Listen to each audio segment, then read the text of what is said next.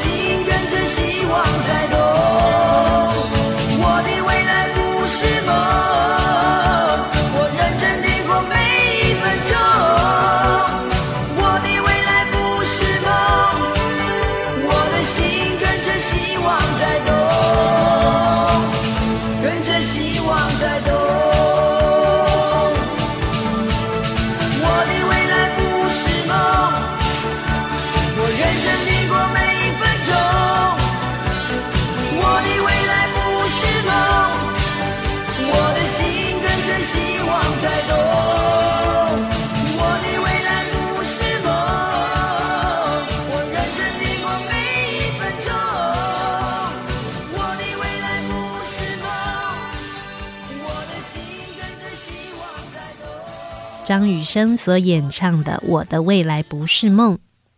继续回到我们的小树甜甜圈，我是夏天。从我们的孩子一出生开始哦，我相信爸爸妈妈对他们都充满了幻想以及梦想。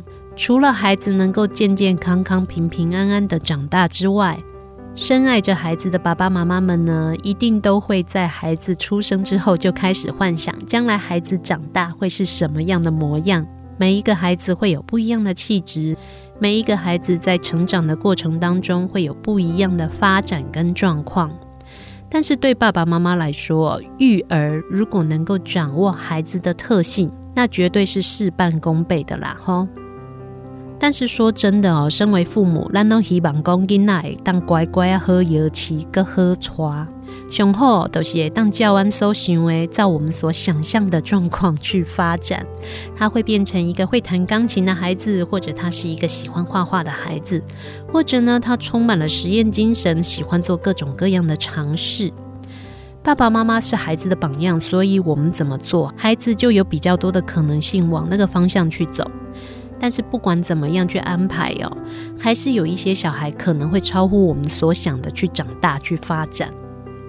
我们常常呢会希望小朋友可以听懂我们所说的话，或者是照我们所想的去做。但是也常常会有可能性，就是即使我们做了这么多，孩子还是跟我们想的不一样呢。为什么会这样呢？其实呢，专家就告诉我们，有的小朋友啊很乖，有的小朋友很皮。那有的小孩呢，一讲一本伊就听，有的囡仔你就算讲甲伊讲一百遍了，伊若盖成拢无听到，袂记，完全不知道你曾经说过什么的感觉。孩子好不好教？如果我们从心理学的领域来看哦，多半是来自于孩子天生的气质。咱讲的气质的，不是讲这个囡仔到哪里都站得好好的，很文雅，讲话很小声，很斯文，不是这个气质的。当然了，这也是属于孩子天生气质的一部分。如果以心理学的角度来看的话，我们可以把孩子的气质呢再区分为几个部分。首先呢，有的孩子他的活动量可能特别大，这些孩子哦，他可能是静不下来的，比较不容易被限制。常常呢，比较好动的孩子，他们的行为也会比较冲动，没有去顾虑到后果。身为父母，我们要怎么样去带领活动量比较大、比较停不下来的孩子呢？面对有这样子天生气质的孩子哦，我们最好能够给他们具体跟简单的规范，让他们知道什么样的行为是可以被接受的，而什么样呢是不能被接受的。这些孩子，他们需要的活动量也会比一般的孩子大很多。如果我们可以针对这个部分提供他们足够的运动量或是活动量的话，他们也会比较稳定，而且比较容易入睡。同时呢，如果这孩子在还没有学会自我控制之前，我们也尽量不要让他去太吵闹的环境，因为他们是比较容易躁动的。所以，我们尽量让他们能够在一个很大的运动量的情况底下去活动，安排他们不要在很吵杂的环境里面学习或发展。父母亲就能够比较容易掌握到这些孩子的特性来进行教育了。那再来呢，第二种小朋友他是比较坚持的。这些孩子哦，他可能太有主见了。老是哦，你告诉他你要往这边走，他就告诉你我不要，我要去那边。或者是呢，你告诉他不可以、不行，孩子呢就会立刻被刺激到，他就会觉得为什么我不可以？他们的意志很强烈，也不容易屈服，所以其实哦，也不容易让我们说服他哦。比较执着也比较坚持的孩子。有的时候，为了要能够达到他所想要达到的目的，他会不管方法。所以呢，在将来长大的时候，有可能就比较容易去钻一些小小的漏洞。当我们在管教跟提供孩子规则的时候，就要说得非常非常的清楚。而且爸爸妈妈可能要试着去扮演诸葛亮哦，在制定规则的时候，就要先去设想到各种不同的状况，来因应这样子的孩子他们的特质。因为这些比较坚持的孩子呢，他为了要达到目标，所以他有的时候这一个方法不行的时候，他并不是放弃了，他跟一般的孩子可能不太一样，他会试着换另外一个方式去执行，看看能不能够做到。所以爸爸妈妈也要够聪明，也要够机警啊，能够先把事情想在前面，才能够预防这些孩子他突然跳出来的问题哦。那有一些孩子呢，他即使没有表现出自责跟后悔，也不代表他不知道哦。他们其实有的时候啊，是因为自尊心比较强，他不愿意在我们的权威或者是威权的教育底下低头。所以面对这样子的孩子，我们反而要能够把自己稳定下来，要能够用温和跟坚定的方式，去清楚地说明每一件事情的规则。相对的来说，有这样子坚持的特质的孩子，长大以后哦，也可能比较容易会试着去踩线，然后容易激怒父母。所以爸爸妈妈把自己安定下来，这一点很重要哦。那还有一些孩子呢，他的反应强度是很强的。什么叫做反应强度强啊？也就是说，比较容易大哭大闹的孩子啦。当他的情绪不满足的时候，他可能就会用哭或者是闹来告诉我们：“我现在不满足。”那遇到这样子的孩子的时候呢，其实我们生气嘛不好呢，因为生气哦，伊无一定会靠个更加大声，必然更加生气。所以同样的，也是要能够安定自己。父母亲先把自己放稳了，然后用温和的方式去陪伴孩子。很多时候，在育儿的时候呢，我们从小朋友听懂说话开始，我们就会受到他们的先天气质的挑战。所以，当爸爸妈妈在小朋友可能话还没有办法讲得很好的时候，就遇到了这些反应强度比较强的小孩，我们想要跟他讲理，其实有的时候不太说得通哦。我们就可以试着保持我们的情绪稳定，用简单的方式来告诉孩子。比如说，告诉孩子很稳定的、很坚持，但是很温和的告诉他说：“哭哭没有办法得到你要的哦，哭没有办法解决问题。”当有反应强度强这样天生气质的孩子呢，经过了一而再、再而三的尝试之后，他就会知道爸爸妈妈的坚持、哭闹其实没有办法有用。那相对的，有一些孩子哦，他的反应强度强，所以他也比较容易躁动，比较激动。有一些孩子就有可能会有攻击性的行为出现，比如说他们会用打人的方式来表达他们的情绪。但是这个打人呢，并不代表他在主动的攻击我们。只是他现在正在告诉我们，我的情绪不好，但他又没有办法用说的，他的情绪一上来，强度这么强，他只能用一些很激烈的动作去告诉我们他现在的想法。那如果呢，我们有感觉到自己的孩子是这样子的状况的时候，爸爸妈妈不需要生气，但是也千万不要袖手旁观，或者是就把他放在一边不理他了。因为冷处理的方式并没有办法让有这样子的行为举动的孩子知道他现在是错的，我们只能够立刻介入，或者是阻止他，告诉他这样子是不行的。你不能用打人来告诉我你在生气，你可以慢慢试着用说的。其实对于情绪反应比较强烈的这些孩子来说，反而是比较有效果的。但是，不管我们面对的是怎么样的先天气质的小孩哦，大家有发现吗？在教育孩子的这个路上哦，它其实就是一个修炼的过程。不管我们用什么样的角度来看，小孩生下来就是要让我们精进自己呀。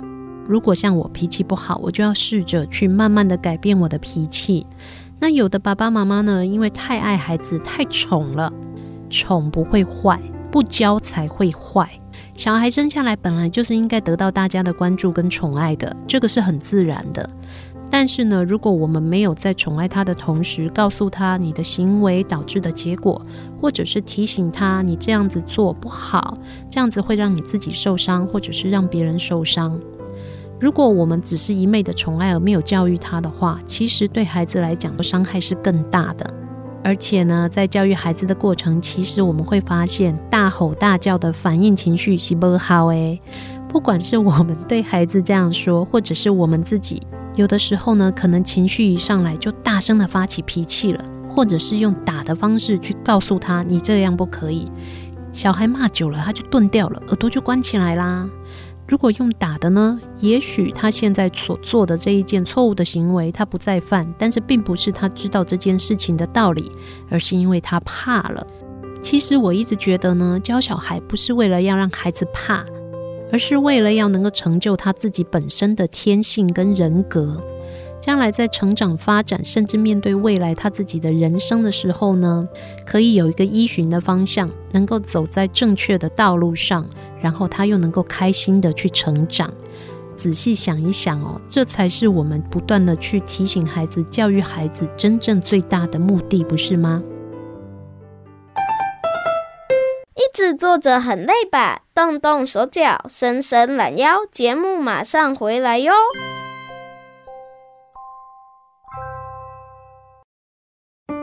爱读册囡仔袂变歹，爱看册的大人嘛袂歹哦。做伙来读册，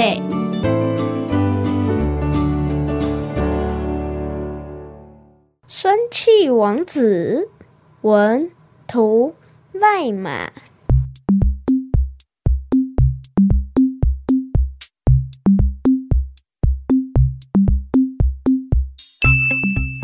艾迪王子不生气的时候，是一只很可爱的小象。不过，他常常生气。哇！谁喝了我的果汁？我生气啦！艾迪王子心情不好的时候会瞪着眼。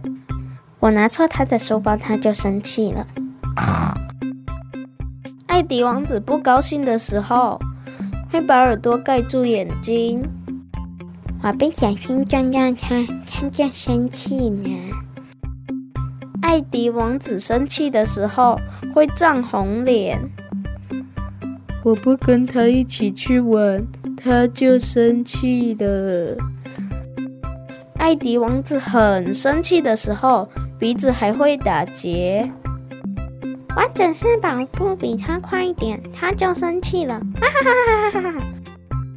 艾迪王子非常生气的时候，还会大吼大叫：“我比你更生气啦！”吼！哇！因为我生气，他就生气了。今天是星期六，本来是很棒的一天，没想到一大早。艾迪王子就变成生气王子了。他大吼：“我还想睡！”国王大叫：“快点起床！”原来艾迪的爸爸也很爱生气。番茄起司三明治、洋葱鮪鱼鸡蛋卷、五谷牛奶燕麦粥、什锦蔬菜沙拉。香煎荷包蛋、红萝卜松饼、现榨柳橙汁，餐桌上摆满了各种美味的营养早餐。可是王子都不喜欢，他要吃香香甜甜的棉花糖巧克力蛋糕。国王说：“不行，早餐得吃得健康，把蛋吃了。”我不要，艾迪王子不高兴。他用耳朵盖住眼睛，吃完早餐要换衣服准备出门。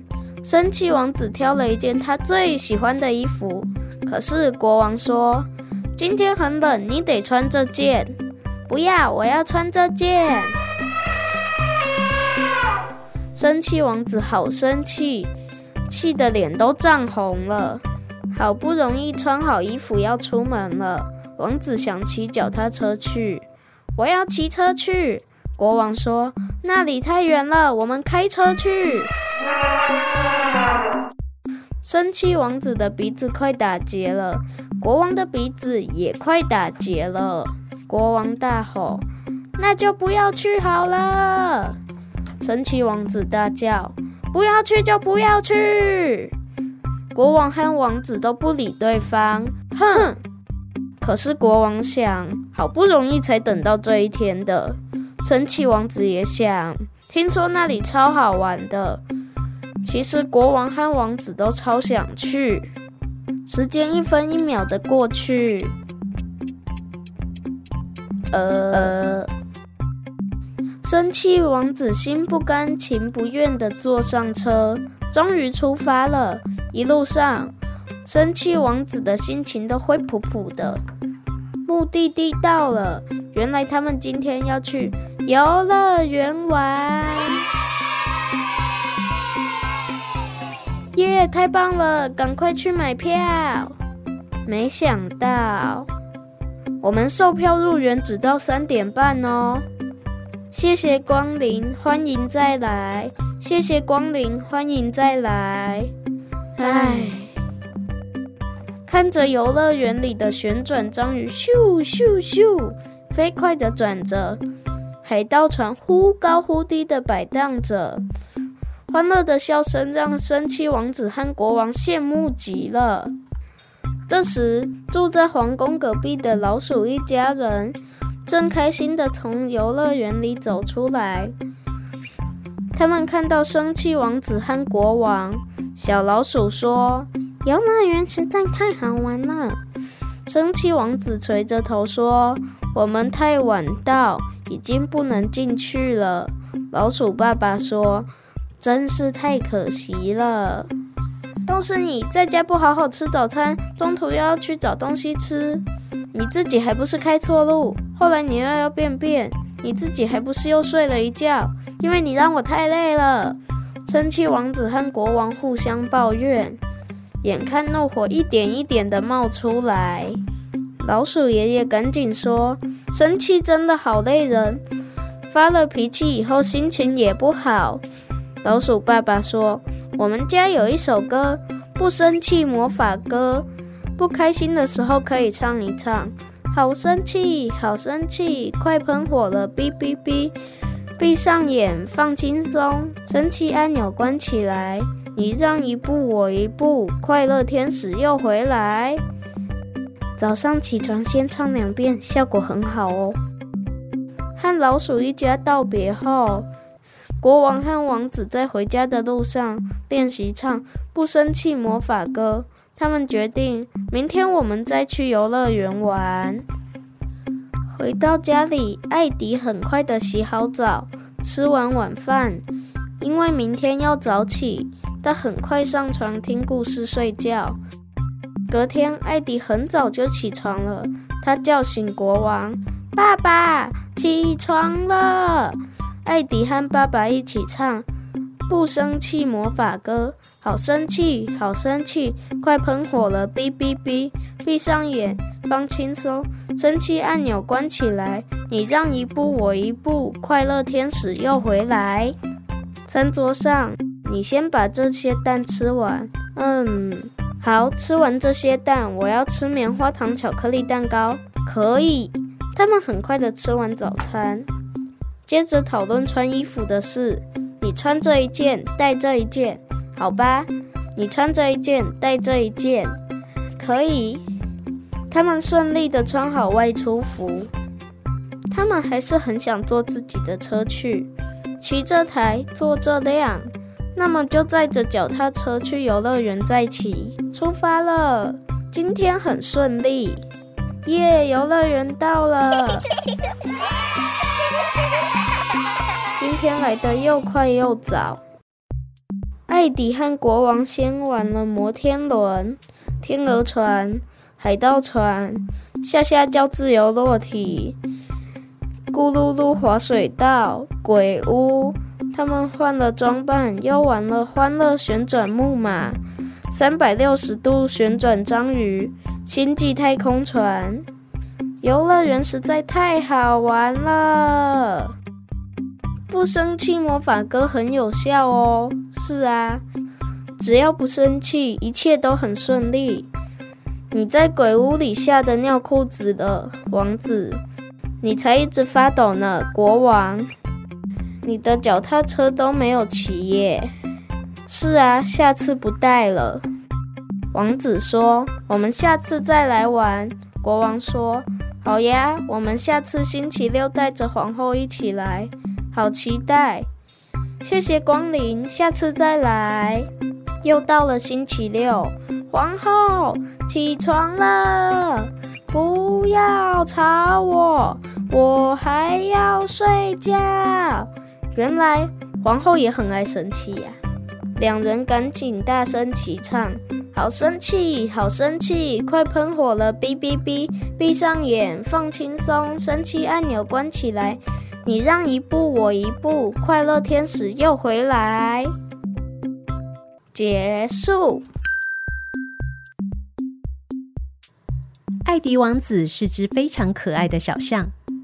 如果他不生气的话，今天的天气好晴朗，是艾迪王子和国王期待了好久的日子。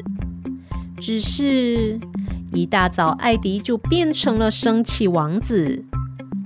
眼看着时间一分一秒的过去，生气王子和国王不断的怄着气，到底他们有没有办法顺利出游呢？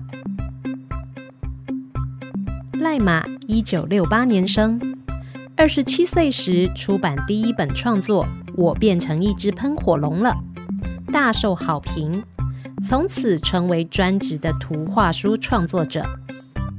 赖马的创作风格看似幽默轻松，其实结构严谨，也富含教育意义。爱哭公主、生气王子、勇敢小火车和朱瑞福的游泳课。是赖马的作品当中十分有名的情绪四部曲，让孩子们从轻松的文字和图画中学习面对和控制情绪。赖马的作品几乎得过台湾所有重要的图画书奖项，也曾经受邀到大阪国际儿童文学馆演说，是台湾目前十分受欢迎又重要的儿童文学创作者之一。生气王子，作者。绘图赖马，二零一五年五月第一版第一次印行，二零一五年十月第一版第五次印行，是由亲子天下股份有限公司出版，总经销大河图书有限公司。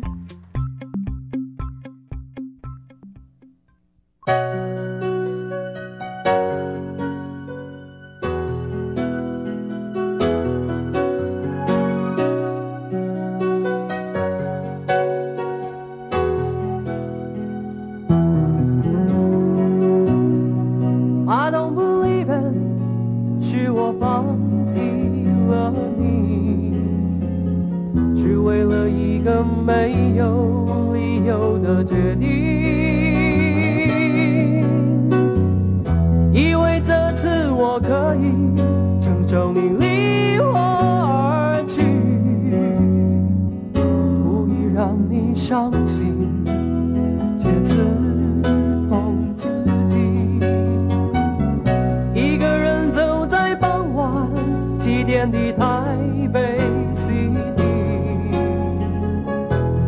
心痛就像黑夜一样的来临。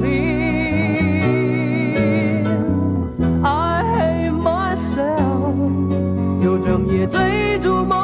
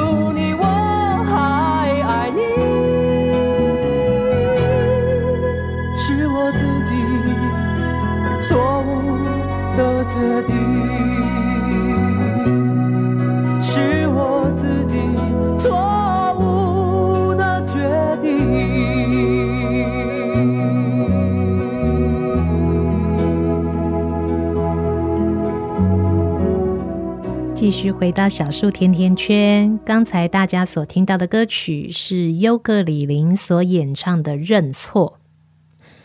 当孩子犯错的时候，身为父母或者是照顾者，你会有什么样的反应呢？像夏天哦，自己其实是一个脾气很冲动的人，所以有的时候，当孩子如果犯错的时候，有时候一下子真的忍不住哦，指责的话就说出来了。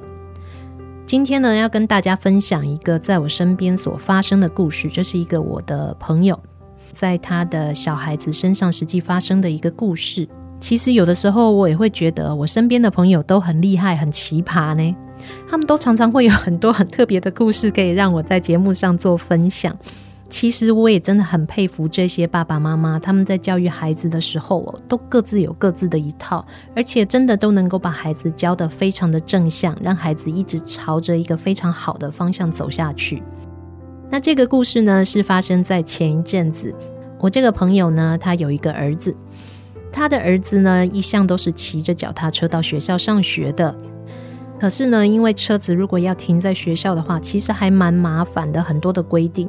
那小朋友啊，有的时候就偷懒，就想说啊，用比较简便的方法解决就好，所以会把车子停在校外。那当然，他的车子一开始是会上锁的，后来他觉得呢，这个车子停的地方很安全，所以渐渐的就会偷懒了，锁会假装锁上，但他没有真的扣起来。好几年的时间哦，都是一直这样子在外面停车，也都运气很好，没有出什么状况。但是就在前一阵子，他的车子掉了，对孩子来说是非常的紧张害怕的，因为不知道车子去哪里了。他也就向他的好朋友们一个一个打电话询问，为什么他会这么做呢？因为这孩子他决定要报警，报警的话，他就担心如果是他的朋友们恶作剧，或者是因为知道是他的车把车牵走了。报警被警察抓到的话，是会留记录的。这就是第一个我很佩服这孩子的父母亲的点。他把孩子教到，他会去想到要保护他身边的人，他会去考虑到这些孩子呢，如果被警察找到的话，有可能留记录。当他都问完之后，发现真的运气不好，不是朋友把车子借走的，所以他也就直接到了派出所去备案。那妈妈当然也就陪着他去处理这些事情。那我这个朋友呢，他也是一个非常善良温和的人，他也就跟警察说，因为这台脚踏车其实是他儿子自己存了很久的零用钱才买的，也陪着他上山下海，甚至还骑到了垦丁。那他将来也希望还可以继续骑这台车去环岛，所以也就拜托警察先生多多帮忙。对我们来说，我们会想说啊。脚踏车大概十之八九找不回来了。可是呢，如果说我们有到这个车子掉了的地方附近哦，去购物或者去办事情的话，像我自己都还会去绕一绕看一看，想说有没有可能把车子顺手牵走的人，真的是因为临时需要，所以他会把车子放回来。就这么找了好一阵子都没有找到，弄紧要吹毛啊，就想说啊，应该真的没有了啦，车子就不见了。所以呢，我这个朋友也就跟他的孩子说：“你没有保管好你的车子，所以你的车子掉了。但是我相信你很伤心，也很难过。反正我们家的距离离学校不远，你就先走路上学一段时间了。将来如果有需要，我们再看看。因为车子毕竟是在孩子自己的保管底下掉的，所以孩子他有一部分的责任。但是我朋友他其实也不忍心去苛责他的小孩哦，因为。”毕竟孩子哦是最直接的受害者，他的情绪一定是最差的。我们原本以为大概事情也就是这样了，结果呢，在圣诞节的前一天，哎，奇迹真的发生了。派出所呢就打电话给我这个朋友，跟他说：“你们家孩子的车子找到了，请你们来派出所做指认。”哇，他们也很开心，掉了这一段时间的车子居然还可以找得到，而且这车子呢，其实没有做什么特别的，呃，落马啦，或者是有特别的改装。但是警察先生真的也很认真，就帮他们找回来了。但是他们其实也就开始想啊，不知道是谁把他们的车子给牵走了。结果一到警察局呢，就发现一个年纪很小的小孩，大概国小的年纪。很紧张、很害怕的在那边，那他的妈妈呢也很伤心，眼眶都红了。一看到我这个朋友跟他的儿子呢，就一直低头鞠躬道歉，然后压着孩子的头，叫他跟哥哥说对不起，因为他把他的车子牵走了。那妈妈呢也一直跟我这个朋友道歉说，是他没有把孩子教好。那妈妈其实急得眼睛都红，都哭出来了。在这个情境底下，有很多人可能是会很生气，或者是会指责。但是我这一个朋友呢，他去把这个妈妈扶起来，然后告诉这一位妈妈说：“你不要道歉，这不是你的错。孩子会这么做，有的时候他在成长的过程当中，就是会有一些歪歪斜斜的枝芽长出来。我们做父母的责任就是要帮助他修正。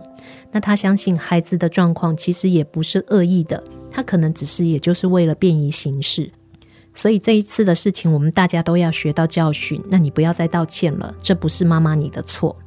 这个妈妈听到以后又哭了，然后就一直压着他的孩子，跟掉了车子的这个哥哥说对不起。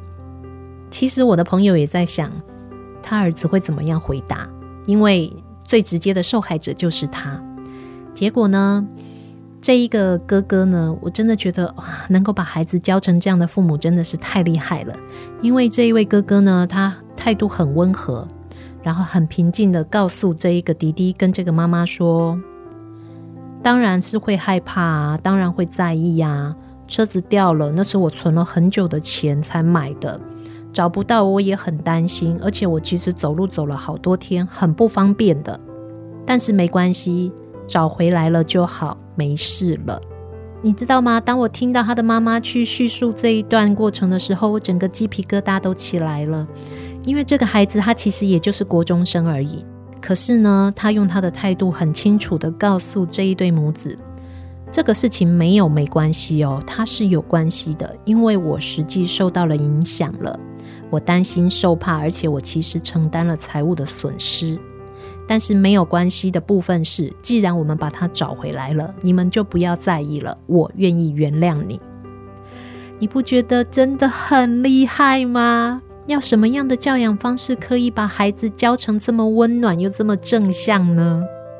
后来呢，这个妈妈呢也一直不断的、不断的继续跟他们道歉。那我这个朋友就告诉这一位妈妈说，当事人呢，他也愿意接受了这样的结果，你不要再难过。那也提醒他身边这一位一直非常忐忑不安、很害怕、很担心的国小的小朋友，告诉他说：“以后不要再让你的妈妈这么伤心了。你看看妈妈为了你这么难过。”那这个小男生呢，听到之后眼眶也是红了，也几乎就是马上喷泪了。当我的朋友形容给我听的时候，我可以想象那个画面。而且呢，因为这位哥哥他是比妈妈早一点到了派出所。所以警察有告诉他说，他们按门铃的时候，家里没有人开门。这一位把东西带走的小朋友的妈妈呢，她从外面一回来，就看到警察守在他们的门口在等门。那孩子其实是在里面的，所以你可以想象那一个过程，在里面的这一位孩子，当他知道说东西被找到了，人家知道是他做的时候，那个情绪有多么多么的害怕。而这一位母亲看到有警察站在门口等候他们的时候，那个感觉有多焦虑，而且有多恐惧啊！天哪，我相信天底下的父母亲遇到这样的事情都应该很难淡定。所以呢，这件事情呢，在这个哥哥的身上等于就是翻篇过去了。但是这一位做错事的小弟弟呢，我相信哦，他回到家呢，还是有可能会被责骂，还是有可能会被处罚。他也面对了父母亲的失望、伤心跟难过。这个情绪对他来讲，应该也要好一阵子才能够平复下来。这件事情对这一位做错事的孩子来说，其实还没有结束耶。所以呢，当我们遇到孩子做错事情的时候，我们要怎么样去面对呢？要怎么样去处理呢？相信有很多人都可能跟我一样，会直接就想要用处罚的或者是指责的方式去处理这样的情绪。但是，当我们这么做的时候，其实我们也就把孩子再重新学习、从错误当中学习经验的机会给扼杀了。在这个世界上，有一个很特殊的民族，就是犹太民族。他们呢，一直在建国上面遇到了很多的挫折。但是大家都知道，犹太人几乎是这个世界上最会赚钱的一个种族了。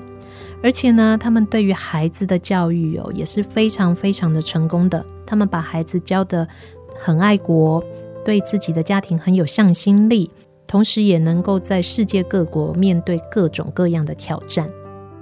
犹太人在教育孩子的时候，当孩子如果犯错了，他们为了要培养孩子的自信心，所以会对孩子有耐性，甚至包容孩子的情绪。而且呢，他们常常会在孩子犯错的时候告诉孩子：“恭喜你，你犯错了。”你有了重新一次学习的机会。同时呢，如果说我们也能够站在孩子的角度去看事情，也许很多事情我们就能够理解为什么会发生。像这个小朋友呢，他为什么会把人家的车子牵走？是因为平常他都是妈妈载他上下课的，那一天刚好妈妈没有空到学校接他，所以他得走路回家。那经过这一个停车的地方，他看到这台车子没锁，不知道脑袋哪里打结了，他就觉得我可以把车子骑回家，我可以不用走路，所以他就把车子骑回家了。突然一个地方可能不对了，或者突然一个点突然打结了，他们就会往一个我们没有办法想象的方向去做事或者去走。要怎么样去协助他们能够再走回他们应该走的路？那协助他们在错误当中学习，去面对他们应该承担的责任，这一点反而我觉得是在孩子犯错的时候，父母亲更应该要能够包容跟给予的。外面的人不见得会给我们第二次的机会，但是身为父母亲的我们，我们能够拒绝孩子吗？一定不行的呀。这很长的一个故事哦，把它讲完了。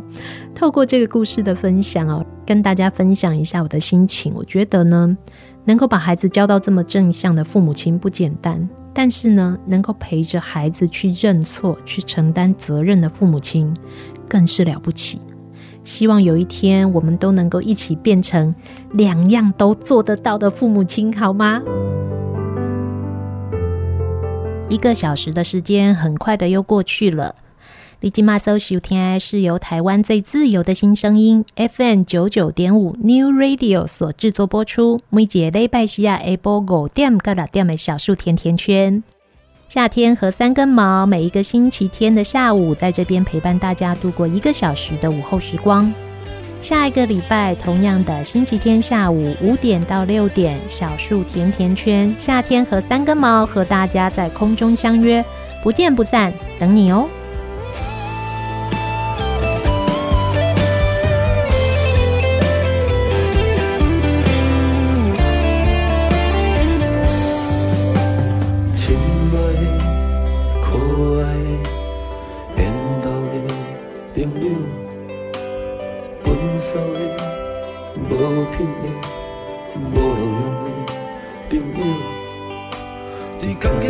靠我阳光乌多歹，怀疑我的人生甘那够屎，我无依无靠无家，敢那一条命，朋友啊，斗阵来搏。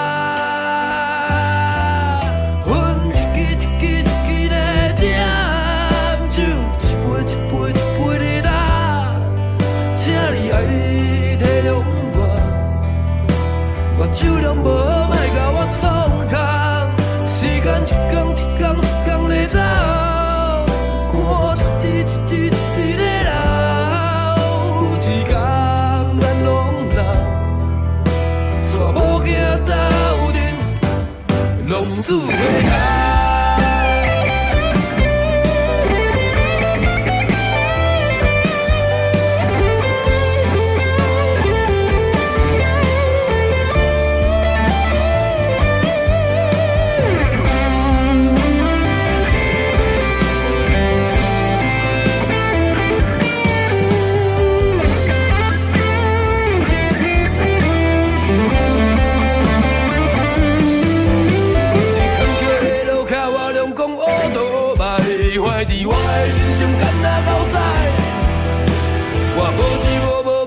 I'm not